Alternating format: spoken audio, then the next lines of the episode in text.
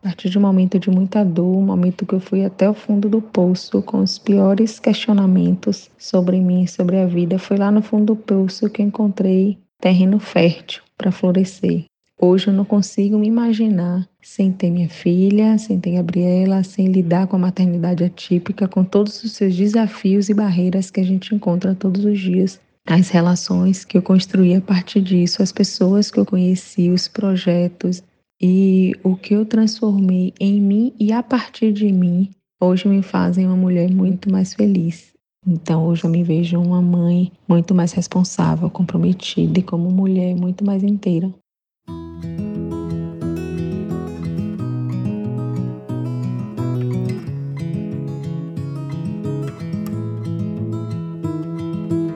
Olá, eu sou Adriana Kistler e esse é o podcast Você Precisa Conhecer Essa Mãe, que conta histórias de mulheres que, impulsionadas pela força da maternidade, criaram ações que transformam o mundo.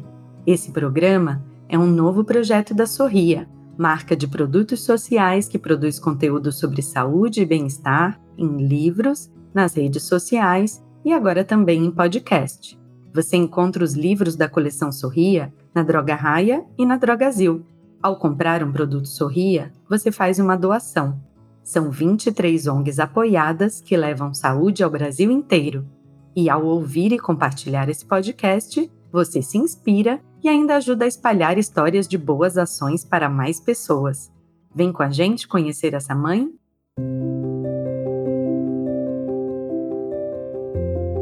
Em 2015, a vida de Joana Passos mudou completamente. Aos 35 anos, ela era mãe da pequena Alice, dona de uma gráfica em Salvador, estava grávida de Gabriela, quando o Brasil foi atingido pela epidemia do Zika vírus. Logo foram anunciadas as primeiras evidências científicas de associação entre o Zika vírus e os crescentes casos de nascimentos de bebês com microcefalia na região Nordeste. Entre os problemas associados àquela condição estavam má formação neurológica e alterações visuais, motoras, cognitivas e sensoriais. Joana teve a doença com sintomas leves, mas quando nasceu, sua filha Gabriela estava entre as crianças diagnosticadas com microcefalia. Naquele momento, o médico de Joana criou um grupo de WhatsApp para troca de informações e experiências entre mães de bebês com a condição. Foi aí que tudo mudou e que ela decidiu fundar a ONG Abraço à Microcefalia para acolher essas famílias. Aquele grupo virou um espaço de cuidado, um espaço de troca e principalmente um espaço que fez nascer em mim uma necessidade de fazer algo por aquelas famílias. A maioria das famílias não tinha a menor condição de arcar com os tratamentos necessários. A rede pública naquele momento não estava preparada para receber toda a demanda que estava nascendo. E eu me questionava por que, que aquilo estava acontecendo comigo. Eu me encontrava num lugar de privilégio, onde eu tinha outros acessos, onde eu tinha famílias e pessoas e profissionais me apoiando, e ao mesmo tempo que eu conheci muitas famílias que me fortaleciam com suas histórias, mas que não tinham acesso. A partir dessa convivência, nasceu em mim uma necessidade de fazer alguma coisa por todas as famílias, uma necessidade de ressignificar e de traçar um novo caminho a partir dessa maternidade atípica. É muito importante esse trabalho que a gente faz com as famílias, com a aceitação da deficiência, aceitação do diferente, com informação, empoderamento, para as famílias se sentirem cada vez mais fortes e felizes com a chegada de seus filhos com deficiência. A Abraço à Microcefalia tem sede em Salvador e oferece diversas atividades para melhorar a qualidade de vida das crianças com microcefalia e outras malformações congênitas e de suas famílias. Para as crianças são oferecidos atendimentos gratuitos de fisioterapia, terapia ocupacional, fonoaudiologia, psicologia e nutrição. Para as famílias, a ONG promove encontros em que elas podem trazer suas dúvidas e angústias, trocar experiências e encontrar acolhimento. Além disso, a organização também informa as famílias sobre os direitos que essas crianças têm para que sejam verdadeiramente incluídas na sociedade.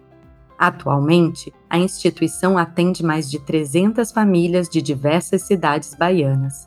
Uma dessas famílias é a da Yolanda Brito dos Santos. Ela tem 34 anos e sua principal atividade é cuidar do filho, Lucas, na cidade de Acajutiba, a 150 quilômetros de Salvador. Ela conheceu o Abraço por um grupo de WhatsApp. Lá, o Lucas, que nasceu com microcefalia e paralisia cerebral, faz tratamento com nutricionista, fisioterapeuta e fonoaudióloga e vem apresentando melhoras significativas em seu desenvolvimento. Enquanto isso, Yolanda encontrou na Abraço um importante grupo de apoio.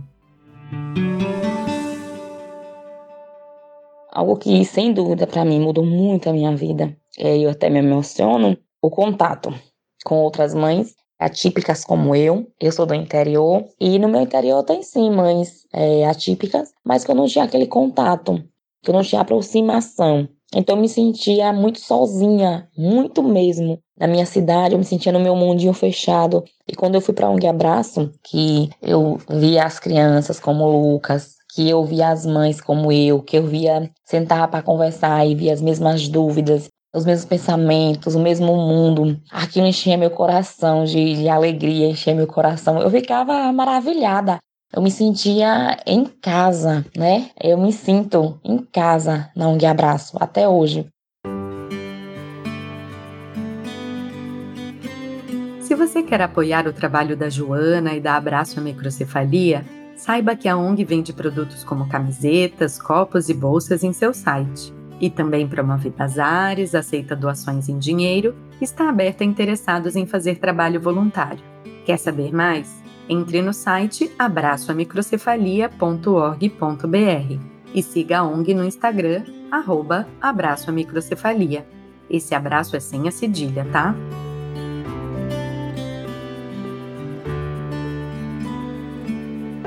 E assim a gente encerra o primeiro episódio da série Você Precisa Conhecer Essa Mãe. Conta pra gente nas nossas redes sociais o que você achou dessa história e marca seus amigos que também precisam conhecer essa mãe. Nosso perfil é arroba Sorria Mudo Mundo. Esse podcast é uma realização da editora MOL em parceria com a Droga Raia e a Drogazil. A produção e o roteiro são de Mônica Herculano e a direção de Adriana Kichler. A edição de som e a montagem são do Bicho de Goiaba Podcasts. Eu sou Adriana Kichler e te espero no nosso próximo episódio. Até já!